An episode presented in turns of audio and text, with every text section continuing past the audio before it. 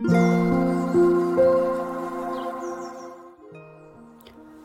んにちは、なおこです。このチャンネルではインタビューライターをしている私が日々の暮らしの中で感じたことをお話ししています。今日は8月2日皆さんいかがお過ごしでしょうか？えっと今日は私は久しぶりに外出をしました。ちょっとあの人と会う予定があったので電車に乗って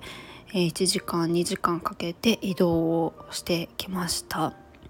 まあちょっとあのコロナにかかっていたこともあって本当にあのそこまでの外出をするのがすごく久しぶりだったんですよね。で今ちょっと頑張って抑えて喋ってるんですけどやっぱりあの咳がですねなかなか取れなくって電車の中でやっぱり咳込むってすごくしづらいんですよねだからちょっと咳払いみたいに やってみたりとか頑張って、えーと、咳をこらえるみたいなところが、えー、結構大変でした。はいでえっ、ー、とそうですね今日お話したいのが日記についてです。私実は日記がもう大好きでもうかれこれ20年くらいになるのかな。中学1年生の時から書き始めていてもういろんなあのノートも試しましたしどういうふうにあの書くかみたいなこう時間帯とか書き方とかもいろいろ試行錯誤を重ねてきておりました。でですねこの3ヶ月くらいちょっと新しいやり方を試していたのでそのやり方を試した結果どうだったかみたいなお話をしたいなと思います。で試したやり方っていうのがえっと朝日記ですね。えっとあちょっとなんていう本だったかな。やりたいことをやりなさいみたいな本でしたっけ？あのオリラジのあっちゃんがちょっと前に、えっと、YouTube 大学で解説をしていた本の中でモーニングページっていうのを紹介していたんですよね。そう morning page ってまあ朝えっ、と日記を書くっていう習慣なんですけれども A4 サイズのあのちょっと大きめのですね A4 サイズのノートを用意してそれを毎朝3ページ丸々埋まるまで書くみたいな感じでもう書く内容は自由でもう何でもいいからとにかく頭に浮かんだことを書いていくっていうような、まあ、そんなあの提案というか、まあ、それをやって自分のこういろんなあの内面のことを気づいていくみたいな、えーと、方法を紹介していって、まあ、オリラジなっちゃんもやっているみたいな感じでとにかく A4 の大きいサイズのノートで3ページ書くっていうところが大事だっていうところで紹介をしていました。でえっ、ー、とまあ私それを聞いて、まあ、ちょっと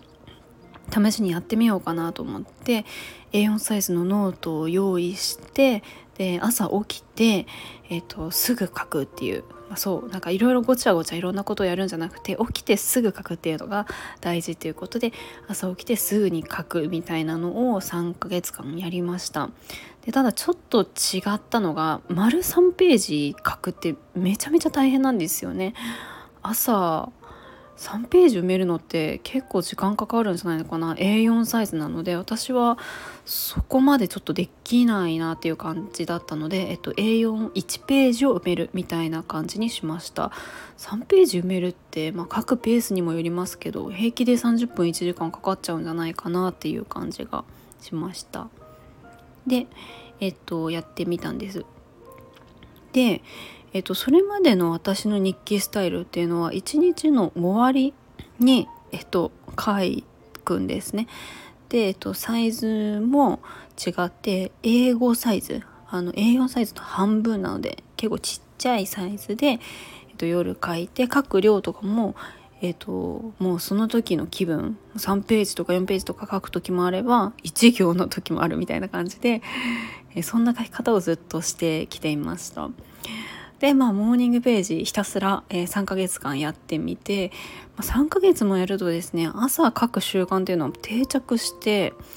あの書かないと気持ち悪いというかとにかく書くっていうのが一日の始まりなのですごく朝の何て言うかねいろいろごちゃごちゃ考えるんじゃなくてとにかく書くみたいなところの習慣化はもうできてきたなと思います。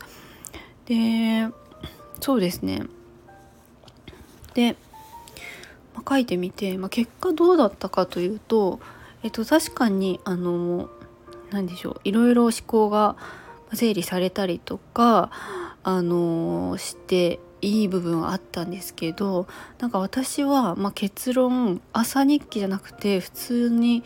夜日記を書くそして A4 サイズじゃなくて英語サイズちっちゃいサイズ、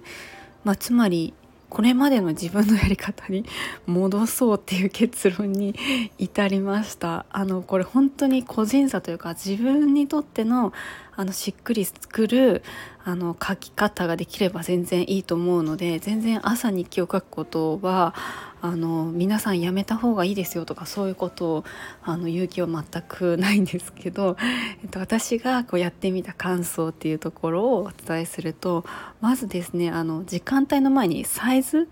あのやっぱり A4 サイズっていうのが私にとってはちょっと大きすぎて多分あの思考の幅がやっぱり髪が大きいと広がるっていうところがあるんだと思うんですけども私の場合はこうなんかどこか外出した時にも持っていきたいんですね。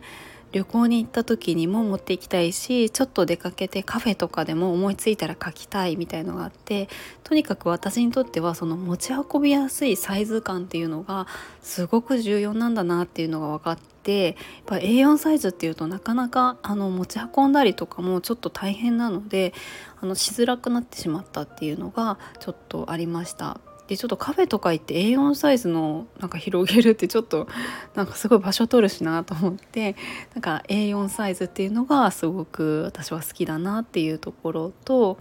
その読み返したりするのも私は好きで日記を。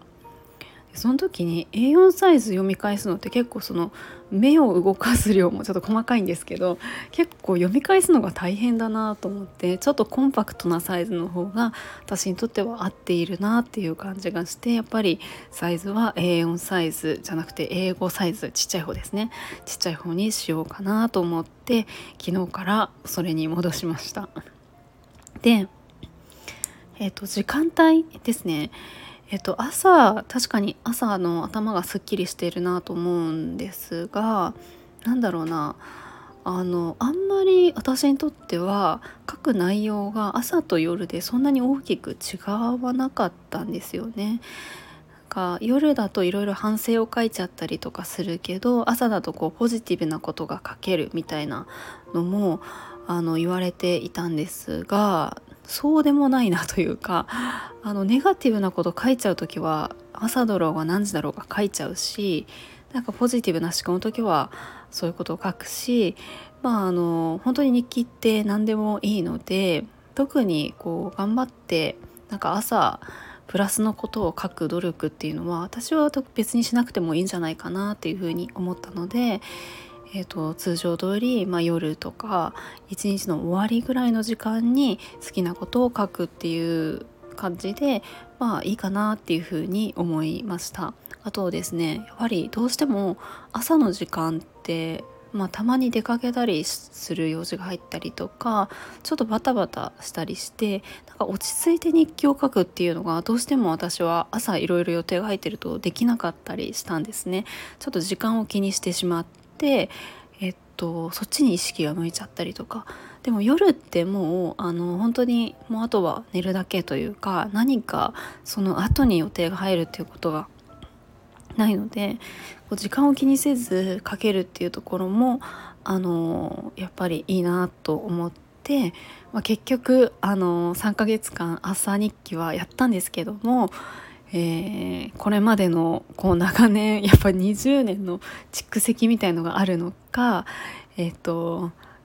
もうあの一日の終わりに英語サイズの小さいノートに書くっていうところにあの戻ってきましたっていうお話をしてみました。ただですね日記の書き方どういうノートがいいかとかどういう書き方がいいかって結構いろんな本だったりとかあと調べてみるといろんな人がその発信したりとかしていて本当に様々やり方があるなと思うんですよね。でどれもこれも本当にあのいいと思うんですよ。ただそれが自分に合ってるのかどうか。かっていうところが大事だと思うのであんまり深く考えずに真似してみるっていうのはすごく大事じゃないかなと思いますでやってみてあ私はこれそんなに好きじゃないなと思ったら、まあ、やめればいいので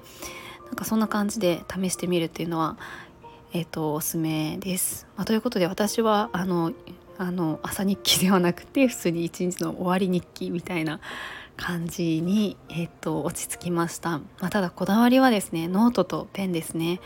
あのそれの2つをお気に入りのにするっていうのはすごく大切ですなのでなんか日記を始めてみたいっていう方がいたら是非その2つはあのちょっとテンションが上がるものを揃えてみるといいんじゃないかなと思います。ということで今日はこう日記のあの私のこう日記のつけ方についてお話をしました。